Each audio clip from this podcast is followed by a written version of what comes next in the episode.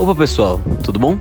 Aqui no segundo episódio do Networkcast, a gente vai falar um pouco sobre redes sociais, especificamente sobre algoritmos e inteligência artificial.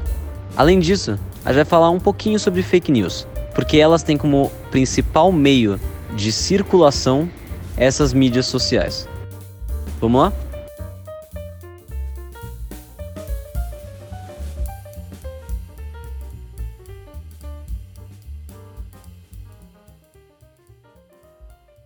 Uso redes sociais, uh, principalmente Instagram, LinkedIn, WhatsApp, Facebook muito pouco, uh, mas principalmente essas que eu citei.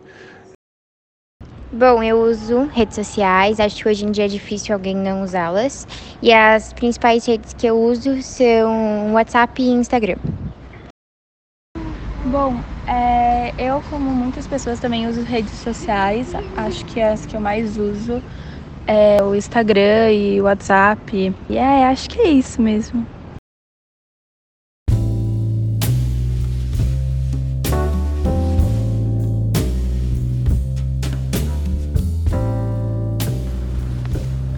Sendo um dos tópicos mais debatidos na pós-modernidade, as redes sociais trazem diversas questões atuais à tona, promovendo discussões que buscam ir ao contrapelo da história do progresso tecnológico acompanhado da evolução do capitalismo moderno, para assim revelar os problemas nesse avanço desenfreado que permitiu que a busca pelos ganhos monetários da elite capitalista ferisse os direitos humanos à privacidade e do livre-arbítrio. Bom, eu acho que essas redes sociais, é, elas impactam muito na minha vida, elas podem me causar muita ansiedade, podem dar muita baixa autoestima, mas também, por outro lado, elas podem me fornecer várias informações úteis. É, é uma troca entre povos distintos. Acho que hoje em dia qualquer influência externa impacta na sua vida e as redes sociais não são deixadas de lado. É, no meu caso, eu sou muito influenciada em coisas que eu vou comprar, no que eu vou fazer nos finais de semana, em que programas eu posso fazer com os meus amigos, comidas novas que eu quero experimentar, é, pessoas novas que eu vou seguir. E isso também impacta muito na questão de como você se vê, você acaba se comparando com várias pessoas. É, isso tem os seus impactos negativos, mas também pode ter os seus impactos positivos nos outros quesitos de descobrir coisas novas para se fazer, procurar, viajar, etc.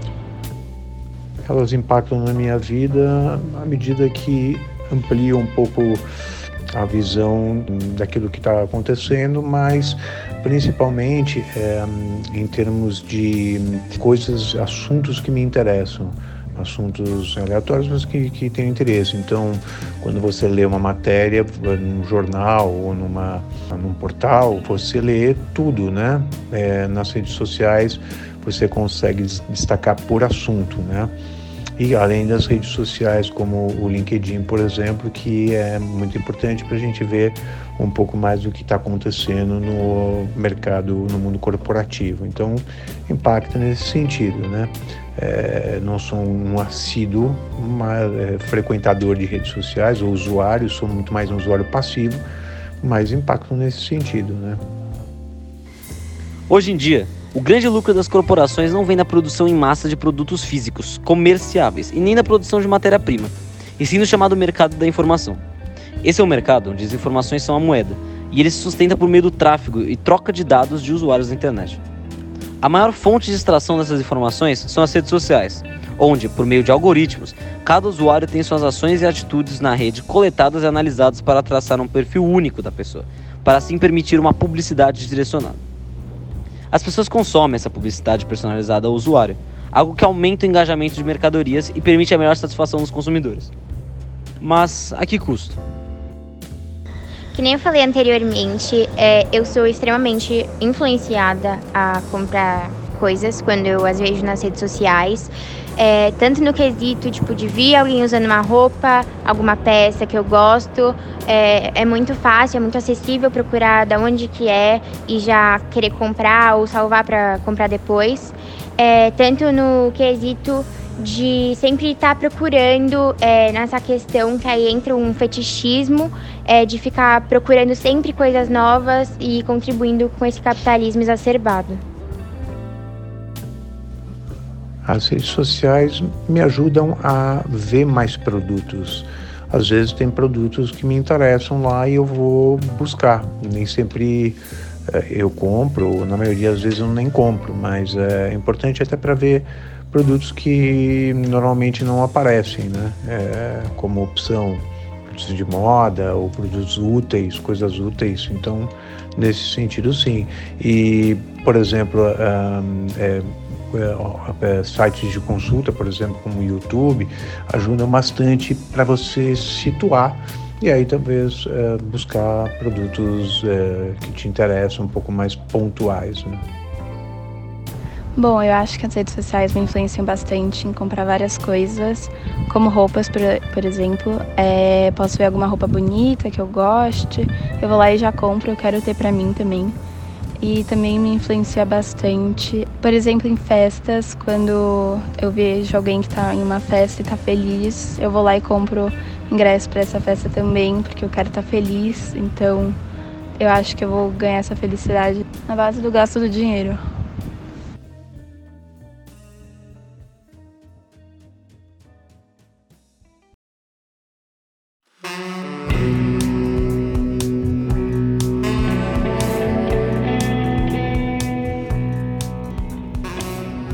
para o lucro das grandes corporações, como o TikTok, o Instagram, Twitter, o Kawaii, o Facebook, entre outras grandes redes sociais, e para um melhor serviço ao consumidor, o direito à privacidade e ao anonimato nas redes são violados.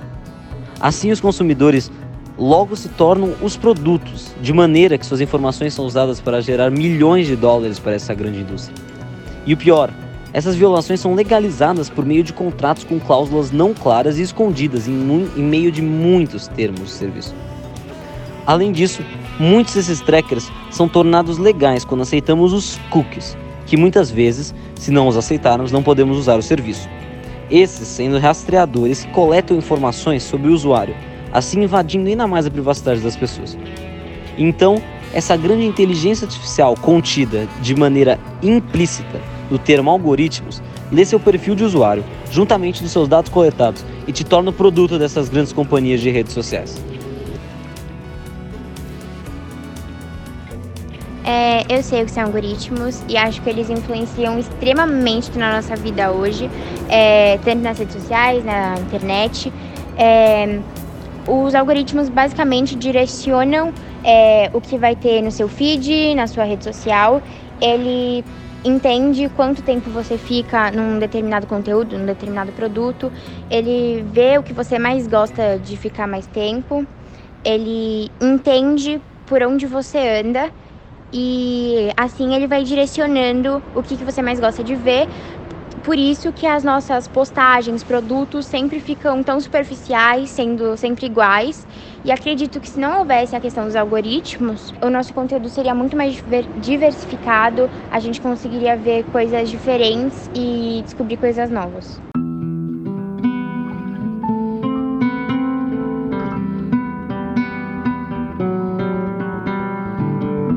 Os algoritmos, eles são, eu conheço, sei que são os algoritmos.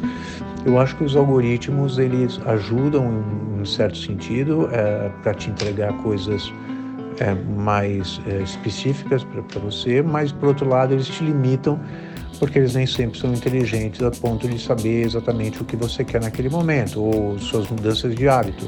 Então muitas vezes você quer você tem interesse sobre uma coisa que você já buscou algumas vezes e ele acha que porque você não está buscando naquele momento ele não te entrega, né? É, sem falar que eles é, são meio que coordenados para entregar aquilo que eles acham mais pode te impactar e nem necessariamente é isso que acontece, né? Então nesse sentido eu acho eles ruins, mas por outro lado eles também te entregam coisas pontuais que são interessantes para você. Então para mim eles são piores do que melhores, né? Eles são muito exclusivos, né? eles excluem muitas coisas. Mas é isso, eu acho que a, é, a inteligência da rede social está aí, mas nem sempre eu acho que eles precisam ser muito aperfeiçoados ainda. Bom, algoritmos são tipo robôs assim se identificam as publicações é, devem ser entregues para mais ou menos pessoas. Também decidem tipo, os resultados de um feed, então a partir do grau de relevância daquele conteúdo para cada pessoa. E acho que eles influenciam bastante na nossa vida, afetam minha experiência de usuário nas redes sociais.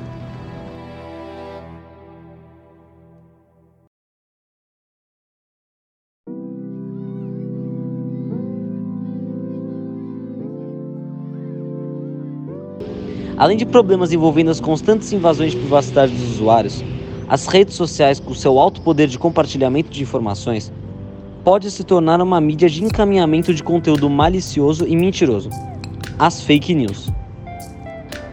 Essas são, essencialmente, notícias falaciosas produzidas por pessoas que as compartilham por diversos objetivos.